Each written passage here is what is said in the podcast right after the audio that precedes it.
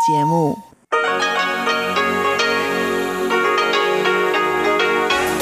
Hier ist Radio Taiwan International.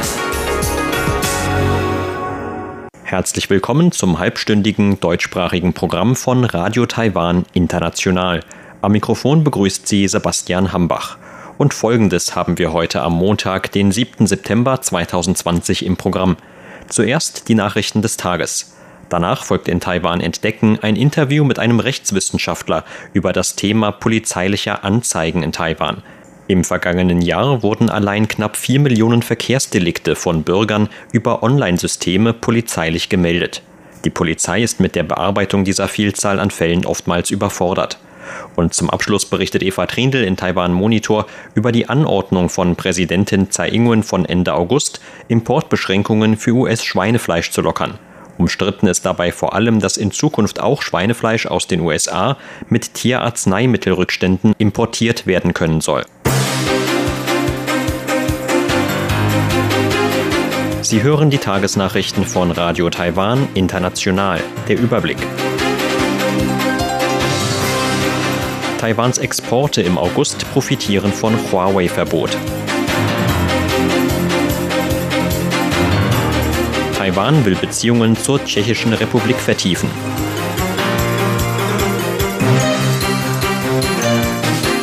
Und Gesundheitsminister betont Bedeutung von Impfstoffentwicklung. Die Meldungen im Einzelnen.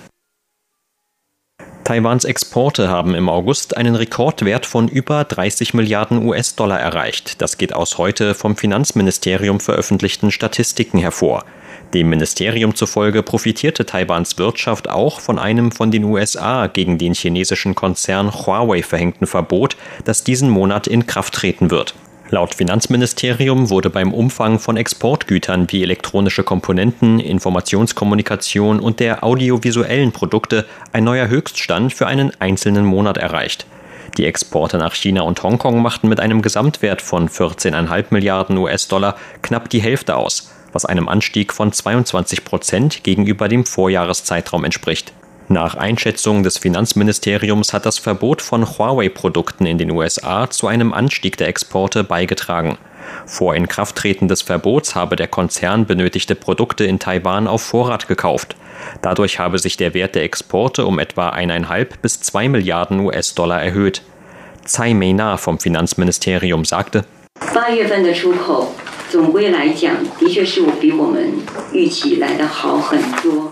die Exporte im August waren in der Tat viel besser als erwartet. Die Auswirkungen des Huawei-Verbots sind nicht zu leugnen und deutlich.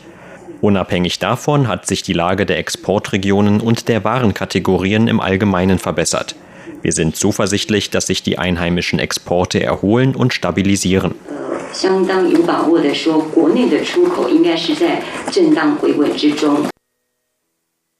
das Außenministerium hat heute seine Absicht bekundet, die Beziehungen zur Tschechischen Republik weiter zu vertiefen.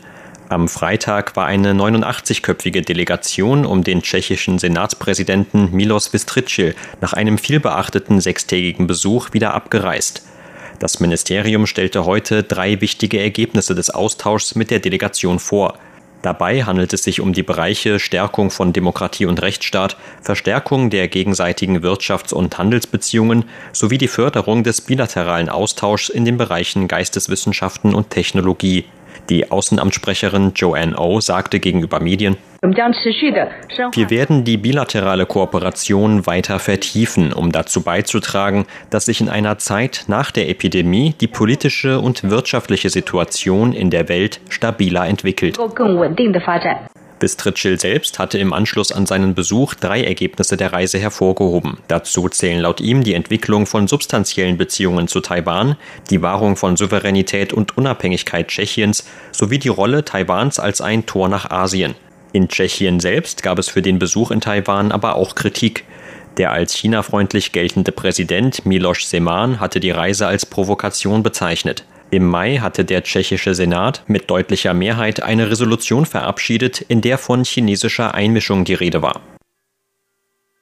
Gesundheitsminister Chen Shih-chung hat die Bedeutung der Entwicklung eines Impfstoffs gegen das Covid-19-Coronavirus im eigenen Land betont. Seine Äußerungen machte der Minister in einem voraufgezeichneten Radiointerview, das heute veröffentlicht wurde. Darin sagte Chen, dass derzeit viele Länder ihre eigenen Impfstoffe entwickeln würden. Daher stehe für Taiwan die Frage im Fokus, wie man sich selbst auf die Zukunft vorbereiten solle. Es bestehe ein internationaler Konsens darüber, dass ein Impfstoff sowohl wirksam als auch sicher sein müsse. Solange die Sicherheit gewährleistet sei, könne Taiwan Impfstoffe aus dem Ausland kaufen oder sich um Genehmigungen bemühen, um die Impfstoffe im eigenen Land zu produzieren. Die Regierung habe ein Budget von 2 Milliarden Taiwan-Dollar, umgerechnet 58 Millionen Euro, für Tests von Impfstoffen im eigenen Land bereitgestellt. Einheimische Hersteller zu fördern ist eine unserer wichtigen Maßnahmen. Dabei handelt es sich um eine langfristige Angelegenheit. Hersteller von Impfstoffen sollten Teil der Landessicherheit sein. Deshalb werden wir unsere einheimischen Unternehmen auf jeden Fall noch weiter unterstützen. So Chen. Bisher wurden bereits Impfstoffkandidaten von drei Unternehmen in Taiwan für eine erste Phase klinischer Tests freigegeben. Chen sagte, wenn die Regierung mutig ist und Gebrauch von Notfalllockerungen macht, könnte schon im Januar kommenden Jahres ein Impfstoff auf den Markt kommen. Ein taiwanischer Mann ist heute positiv auf eine Ansteckung mit dem Covid-19-Coronavirus getestet worden, vier Tage nach seiner Rückkehr aus Nepal. Damit ist die Gesamtzahl der Fälle in Taiwan auf 494 gestiegen. Entsprechende Angaben machte das Epidemie-Kommandozentrum heute. Bei dem jüngsten Fall handelt es sich demnach um einen Mann über 20 Jahren, der im Februar nach Nepal gereist war. Nach seiner Rückkehr am 3. September habe er sich umgehend in 14-tägige häusliche Quarantäne begeben, so der Sprecher der Behörde Zhuang Renqiang. Am dritten Tag seiner Quarantäne habe der Mann Krankheitssymptome entwickelt und die Gesundheitsbehörden informiert. Daraufhin sei der Mann in Isolation verlegt und auf eine Ansteckung mit dem Virus getestet worden. Der Test sei heute mit einem positiven Ergebnis zurückgekommen, so die Behörde. Dem Epidemie-Kommandozentrum zufolge befinden sich mehrere Personen, die mit dem Mann in Kontakt kamen, mittlerweile in häuslicher Quarantäne. Dazu gehören mehrere Mitpassagiere des gleichen Flugzeugs sowie Familienmitglieder, die in der Wohnung leben, in der der Mann seine Quarantäne begann. Laut Angaben der Behörde gelten 402 der insgesamt 494 Covid-19-Coronavirus-Fälle in Taiwan als importiert. 475 Personen sind wieder genesen und sieben gestorben. Zwölf weitere befinden sich demnach noch in krankenhäuslicher Behandlung. Die Stadt Taipeh hat ein Verbot für die Kurzzeitvermietung von privaten Unterkünften zum Zweck der häuslichen Quarantäne angekündigt. Entsprechende Äußerungen machte Taipehs stellvertretende Bürgermeisterin Huang Shanshan heute auf einer Pressekonferenz. Huang begründete das geplante Verbot mit Sorgen vor einem Krankheitsausbruch des Covid-19-Coronavirus im Land. Die Praxis, private Wohnungen kurzzeitig an Personen zu vermieten, die sich in eigenständige Quarantäne begeben müssen, stelle eine potenzielle Gesundheitsbedrohung dar, so Huang.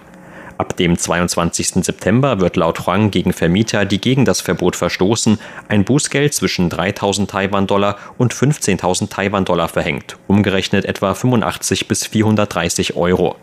Außerdem werde die Stadtregierung auch Namen und Adressen veröffentlichen, um Anwohner auf bestehende Risiken hinzuweisen. Seit März gilt für alle Personen, die aus dem Ausland nach Taiwan einreisen, eine 14-tägige Quarantänepflicht.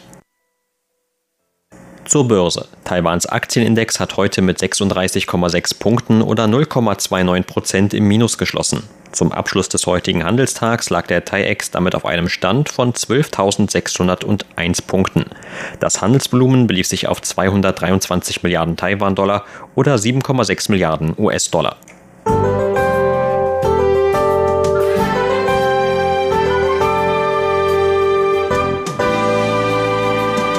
Das Wetter war heute sonnig und nur leicht bewölkt in den meisten Landesteilen. Nur im Südosten fiel auch tagsüber schon Regen. Auch am Abend gab es dort gebietsweise noch Niederschlag. Im Rest des Landes blieb es dagegen bei weitgehend klarem Himmel. Die heutigen Höchsttemperaturen von 36,6 Grad Celsius wurden am Mittag in Zhanghua erreicht. Auch in vielen anderen Regionen gab es Höchstwerte von jenseits der 35 Grad. Und das sind die Aussichten für morgen, Dienstag, den 8. September. Morgen wird es laut Wetteramt zunächst wieder sonnig in den meisten Landesteilen, wenn auch ein klein wenig bewölkter als heute. Regen könnte es am frühen Nachmittag im äußersten Norden sowie ganztägig im Südosten geben. Die Vorhersage der Temperaturen für morgen lautet 24 bis 33 Grad Celsius in Nord-Taiwan, im Süden auch bis 34 Grad. Das waren die Tagesnachrichten. Nun geht es weiter mit unserem Programm vom Montag, den 7. September. Nun folgt Taiwan entdecken.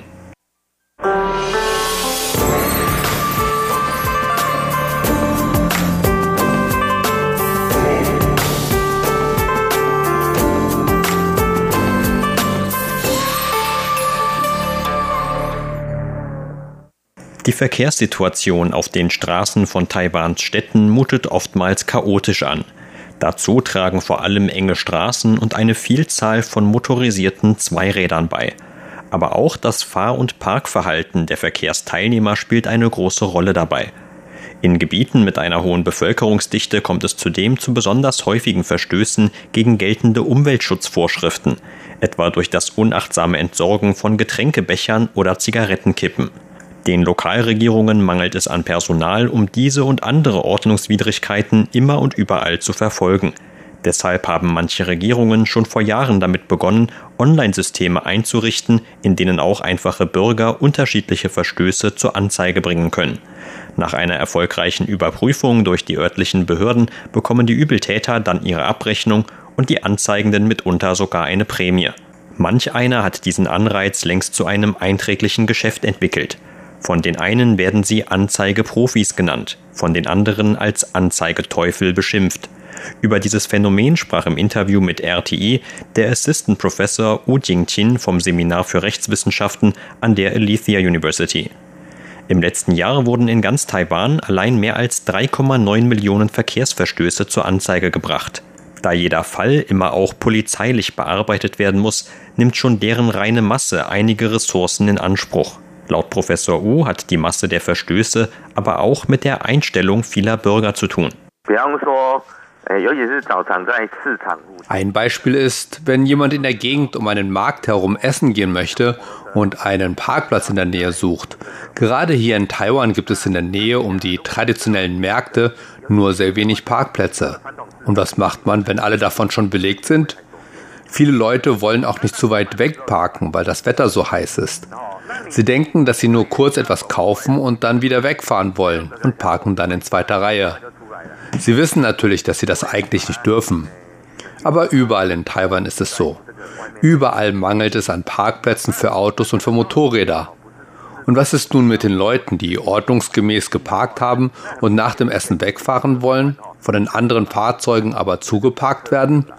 Sie kommen dann nicht mehr weg, sind verärgert darüber und haben nun die Möglichkeit, die falsch parkenden Fahrzeuge zu fotografieren und deren Besitzer anzuzeigen. Man kann natürlich überlegen, ob die Anzahl von mehr als 3,9 Millionen Anzeigen pro Jahr noch normal ist. Aber ich denke, dass die Dunkelziffer noch um ein Vielfaches höher liegt. Man kann deshalb aber auch nicht sagen, dass die Bürger im Land sich insgesamt an keine Regeln halten. In Taiwan leben wir einfach auf sehr engem Raum zusammen. Was soll man denn machen, wenn es nicht genügend Parkplätze gibt? Ich denke, dass die Faktoren einfach extrem komplex sind. Rote Linien entlang des Bordsteins entsprechen in Taiwan in etwa dem absoluten Haltverbot aus der deutschen Straßenverkehrsordnung, während gelbe Linien dem eingeschränkten Haltverbot ähnlich sind. An gelben Linien darf zu bestimmten Uhrzeiten drei Minuten lang gehalten werden, solange der Fahrer das Fahrzeug nicht verlässt. Die Stadt Taipeh schlug vor kurzem vor, mit gestrichelten gelben Linien eine Zone zu markieren, in der ein 24-stündiges eingeschränktes Haltverbot gilt. Das könnte zum Beispiel in engen Ortsteilen die roten Linien ersetzen. Professor Wu sieht den Vorstoß jedoch skeptisch. Das berührt das Problem, dass es in Taiwans Städten viele kleine und enge Gassen gibt. Und dieses Problem wird auch nicht durch das Ziehen von neuen Linien gelöst. Mir ist auch nicht ganz klar, wie damit das Parkproblem gelöst werden könnte. Man sollte sich stattdessen Gedanken darüber machen, wie man ordentliche Parkzonen in einer Stadt anlegt. Und eine gestrichelte Linie löst auch nicht das Problem, dass Fahrzeuge fotografiert und Anzeigen gegen deren Besitzer erhoben werden. Denn auch an dieser gestrichelten Linie dürfte man ja nicht parken. Man muss das kompliziertere Problem der Stadtplanung und des gesamten Umfelds bedenken. Es geht nicht nur darum, neue Linien zu ziehen. Die Gegner der sogenannten Anzeigeteufel zweifeln unterdessen gerne an, ob die unterschiedliche technische Ausrüstung, die von den anzeigenden Bürgern benutzt wird, überhaupt für aussagekräftige Beweise wie etwa Foto- oder Videoaufnahmen geeignet sind, die in den Online-Systemen zur Dokumentation der Ordnungswidrigkeiten hochgeladen werden müssen. Ich finde, das hängt von der Art der Anzeige ab. Wenn es zum Beispiel nur allgemein um die Anzeige eines Falschparkers geht, etwa an einer roten Linie, dann ist es eigentlich egal, wie gut die Auflösung der Kamera des eigenen Telefons ist. Denn man fotografiert ja nur ein Fahrzeug, das an einer roten Linie steht. Dabei muss nicht wirklich viel überprüft werden. Wenn man zum Beispiel Verstöße gegen Rauchverbote filmisch festhalten will, kommt es dagegen noch mehr auf den Winkel an, aus dem man fotografiert. Grundsätzlich gesagt spielt die Ausrüstung bei solchen Vergehen aber keine allzu große Rolle. Trotzdem gibt es aber Vorkehrungen, die übermäßiges Anzeigen verhindern sollen. Dazu gehört zum Beispiel der Klarnamenzwang. Das heißt, wenn man jemanden anzeigt, muss man auch seinen kompletten Namen und die Personalausweisnummer mit angeben. Diese beiden Angaben müssen unbedingt der Wahrheit entsprechen. Wenn sie das nicht tun, kann die Polizei das sofort sehen. Hier sollte man das Problem beachten, dass man sich mit unwahren Angaben sogar strafbar machen könnte. Der Sinn des Klarnamenzwanges liegt gerade darin, dass man für die Anzeige Verantwortung übernehmen soll. Denn das Strafgesetz sieht auch die Sanktionierung von falschen Anschuldigungen vor. Das Strafmaß für falsche Anschuldigungen ist sogar sehr hoch und liegt bei einer Freiheitsstrafe von bis zu sieben Jahren. Mit dem Klarnamenzwang ist die Hoffnung verbunden, dass alle, die eine Anzeige erheben, auch die Verantwortung für diesen Schritt übernehmen. Wenn man dagegen keinen wahren Namen angibt, besteht auch keine Möglichkeit, die Verantwortung zu überprüfen. Darüber hinaus entscheidet die Polizei in jedem Einzelfall, ob eine Überprüfung des zur Anzeige gebrachten Tatbestands überhaupt sinnvoll ist. Die Polizei schaut sich dazu auch die vorgelegten Beweise an und ob sie überhaupt ausreichend sind. Es kommt also zum Beispiel bei den vorgelegten Fotos auch auf deren Genauigkeit an. Wer angezeigt wird, erhält das Foto zugeschickt. Wenn etwas darauf nicht genau zu erkennen ist, kann man gegen die Anzeige auch Widerspruch einlegen. Auch der Polizei sind diese Probleme natürlich bekannt. Aus diesem Grund werden sie sowohl bei der Überprüfung des Klarnamenzwangs als auch bei der Überprüfung der vorgelegten Beweise strenger vorgehen. Und deshalb stellt sich zum Beispiel auch nicht die Frage, ob die Polizei die Bürger zu diesen Anzeigen ermutigt oder nicht. Denn das Personal unserer Polizei in Taiwan ist begrenzt. Die Polizei ist verpflichtet, jeder Anzeige nachzugehen und hat daher sowohl zeitlichen als auch personellen Druck.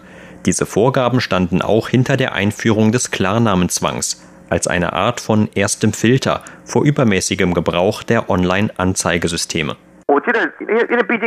Ich denke, gerade weil das Polizeipersonal begrenzt ist, geht es ihnen seit der Einführung des Klarnamenzwangs schon etwas besser als früher. Denn die Überprüfung der einzelnen Anzeigen stellt für die Polizei auch eine sehr mühsame Arbeit dar. Wenn man einfach nur anonym eine Anzeige erheben kann, wird man das auch öfter tun.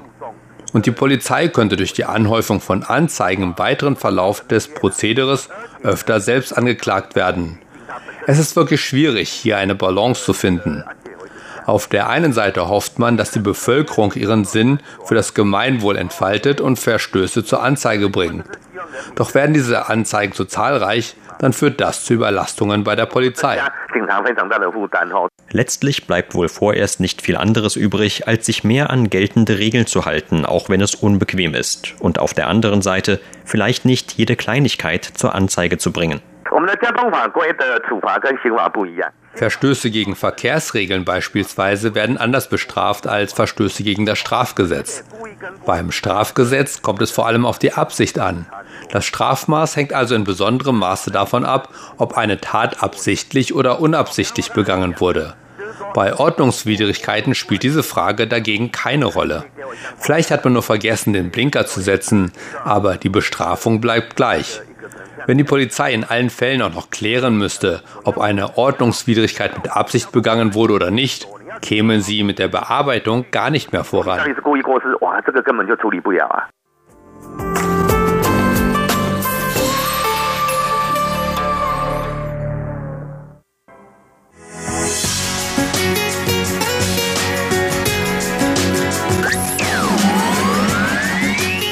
Radio Taiwan, international aus Taipeh.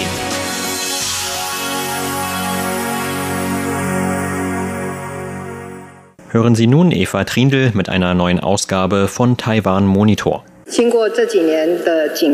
Nach mehreren Jahren eingehenden Einschätzungen habe ich die zuständigen Behörden angewiesen, unter der Voraussetzung, dass die Gesundheit der Bevölkerung nicht gefährdet wird, nach wissenschaftlichen Erkenntnissen und internationalen Standards, einen Standard für eine Sicherheitstoleranz für Raktopaminrückstände in importiertem Schweinefleisch zu erstellen und die Einfuhr von Fleisch aus den USA von Rändern im Alter über 30 Monaten zu erlauben. 四月龄以上的美国牛肉进口。Diese Entscheidung hat Präsidentin Tsai Ing-wen am 28. August bekannt gegeben. Aufgrund von Bedenken wegen BSE oder Rinderwahn besteht bisher noch ein Einfuhrverbot für Fleisch älterer Rinder. Schweinefleisch mit Rückständen des Futterzusatzes Ractopamin darf nicht nach Taiwan eingeführt werden.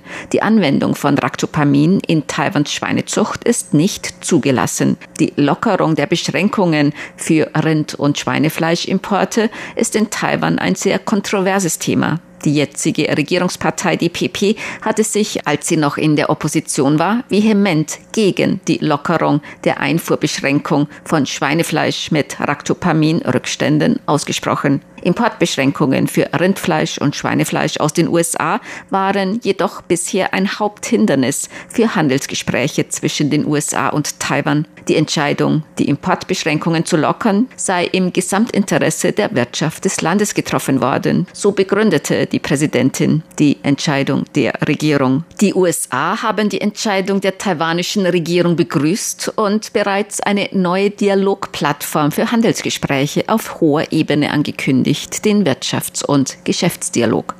In Taiwan wurde diese kontroverse Entscheidung besonders von Seiten der Opposition scharf kritisiert. Schweinezüchter haben der Regierung vorgeworfen, ihre Interessen zu ignorieren. Andere Kritiker äußerten Bedenken wegen möglicher Auswirkungen auf die Gesundheit. Landwirtschaftsminister Chen Ji-zong sagte, 90 Prozent des Schweinefleisches auf dem taiwanischen Markt sei taiwanisches Schweinefleisch. Der Anteil des importierten Schweinefleisches mache nicht einmal 10 Prozent aus. Außerdem plane die Regierung einen Fonds zur Unterstützung der Schweinezüchter in Höhe von 10 Milliarden Taiwan-Dollar. Das sind umgerechnet rund 280 Millionen Euro. Ractopamin ist ein Beta-Agonist, der als Futterzusatz den Anteil von magerem Fleisch der Tiere erhöht. In den USA ist die Anwendung bis zu bestimmten Höchstgrenzen erlaubt. In vielen Ländern, darunter in der Europäischen Union, in China und Russland, ist die Anwendung verboten und Fleisch mit Ractopamin-Rückständen Studien darf nicht eingeführt werden. Radio Taiwan International sprach mit Dr. Wang Renxian, dem Ehrenvorsitzenden der Gesellschaft zur Bekämpfung von Infektionskrankheiten, über diesen umstrittenen Futterzusatz Ractopamin. Professor Wang Renxian war während der KMT-Regierung unter dem damaligen Präsidenten Ma Ying-jeou Mitglied einer Sonderkommission zur Prüfung der Lockerung von Importbeschränkungen von Fleischprodukten aus den USA. Er erklärt über den umstrittenen Futtermittelzusatz Ractopamin einen Beta-Agonisten. 这个莱克多巴胺呢，它本身是一个药，以前在是研发的时候是一个人类的一个药。Ractopamin wurde ursprünglich als Arzneimittel für Menschen entwickelt, die an Asthma leiden. Aber es stellte sich als ziemlich wirkungslos heraus und wurde deshalb nicht als Arzneimittel gegen Asthma verwendet. Man hat aber festgestellt, dass es als Futterzusatz bei Tieren, bei Schweinen und Rindern eine Zunahme des mageren Fleischanteils um 30 Prozent und eine Reduzierung des Anteils von fettem Fleisch um 30 Prozent bewirkt. Deshalb wurde es als Futterzusatz verwendet. In den USA ist die Anwendung von Ractopamin weit verbreitet. In Europa gibt es einen großen Widerstand, solche Arzneimittel als Futterzusatz bei Tieren zu verwenden. Für sie ist es auch ein Grund, den Import von Fleischprodukten aus den USA zu beschränken. Die USA bemühen sich immer darum, ihr Rindfleisch und ihr Schweinefleisch nach Europa verkaufen. Aber Europa lehnt dies wegen der Verwendung von Ractopamin ab. Kritiker warnen vor möglichen Gesundheitsrisiken für die Verbraucher. Beim Verzehr von zu viel Fleisch mit Ractopamin-Rückständen könnten Symptome wie Schwindel oder Erbrechen auftreten. Professor Wang dazu. Der Einsatz von Ractopamin als Futterzusatz hat keine Auswirkungen auf den Menschen. Symptome wie Schwindel oder Erbrechen könnten bei großen Mengen auftreten. Aber da müssten die Rückstände das 60 bis 600-fache der gegenwärtigen Sicherheitsstandards betragen. Ursprünglich wurde Ractopamin als Arzneimittel gegen Asthma zur Erweiterung der Atemwege entwickelt. Bei der Einnahme als Arzneimittel konnten jedoch Nebenwirkungen wie Herzklopfen oder Schwindel auftreten. Das gilt aber für die Einnahme in viel größeren Mengen. Bei Lebensmitteln treten solche hohen Konzentrationen gar nicht auf. Man kann solche Ergebnisse aus Arzneimittelversuchen nicht auf die gewöhnliche Anwendung übertragen. Aber in Innereien könnte die Konzentration höher sein, so Kritiker. Und die Menschen in Taiwan würden ja mehr Innereien essen als zum Beispiel Amerikaner oder Europäer.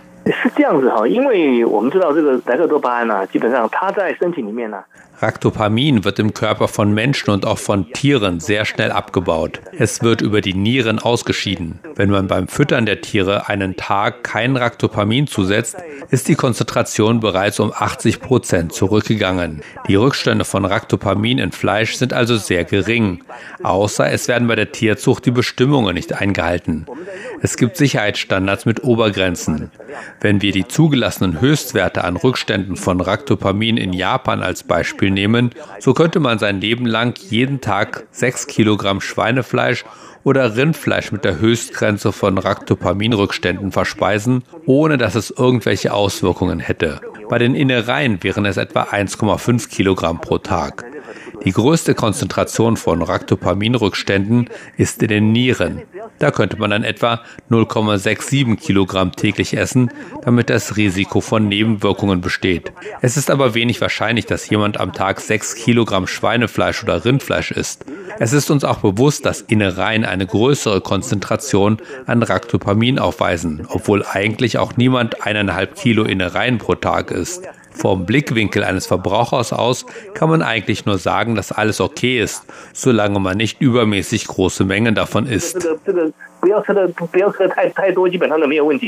Auch müssen die Produkte mit dem Herkunftsland ausgezeichnet sein. Wer Bedenken habe, könne sich also bewusst gegen den Kauf von Schweinefleisch aus den USA entscheiden, so Dr. Wang. In Taiwan werde sowohl eine Obergrenze von 10 ppb, das sind 10 pro Milliarde Teile, oder 0,01 ppm, 0,01 pro Million an Ractopamin-Rückstand festgelegt. Aber die Rückstände von Ractopamin in Schwein oder Rind Prozent aus den USA betragen normalerweise nur 0, etwas ppb. Das sei also noch deutlich unter dem erlaubten Höchstwert, so Dr. Wang.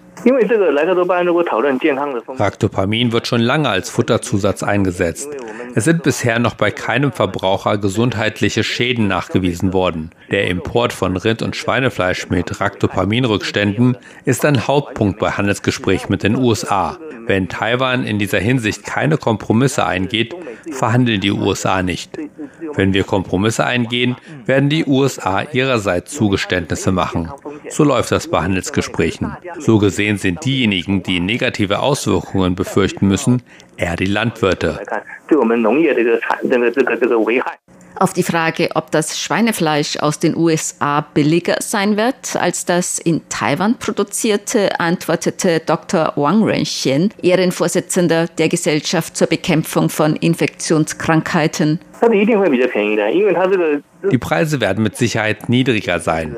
Der Preis hängt von den Einfuhrmengen und den Produktionskosten ab. Die Produktionskosten in der Schweinezucht sind in den USA viel niedriger als in Taiwan. Die Schweinezucht in Taiwan ist viel kostenintensiver. Also wird das Schweinefleisch aus den USA mit Sicherheit billiger sein als das in Taiwan produzierte. Aber das Schweinefleisch aus den USA schmeckt eigentlich nicht besonders gut. Es entspricht durch seinen eher strengen Geschmack nicht so sehr dem Geschmack der Verbraucher in Taiwan. Und es sind schließlich die Verbraucher, die entscheiden, welche Produkte sie kaufen. Sie hörten das halbstündige deutschsprachige Programm von Radio Taiwan International am Montag, den 7. September 2020. Unser aktuelles Radioprogramm und weitere Sendungen können Sie im Internet on demand hören unter der Adresse www.de.rti.org.tv. Weitere Informationen und Videos von der RTI Deutschredaktion rund um Taiwan finden Sie auch auf unserer Facebook-Seite und auf unserem YouTube-Kanal.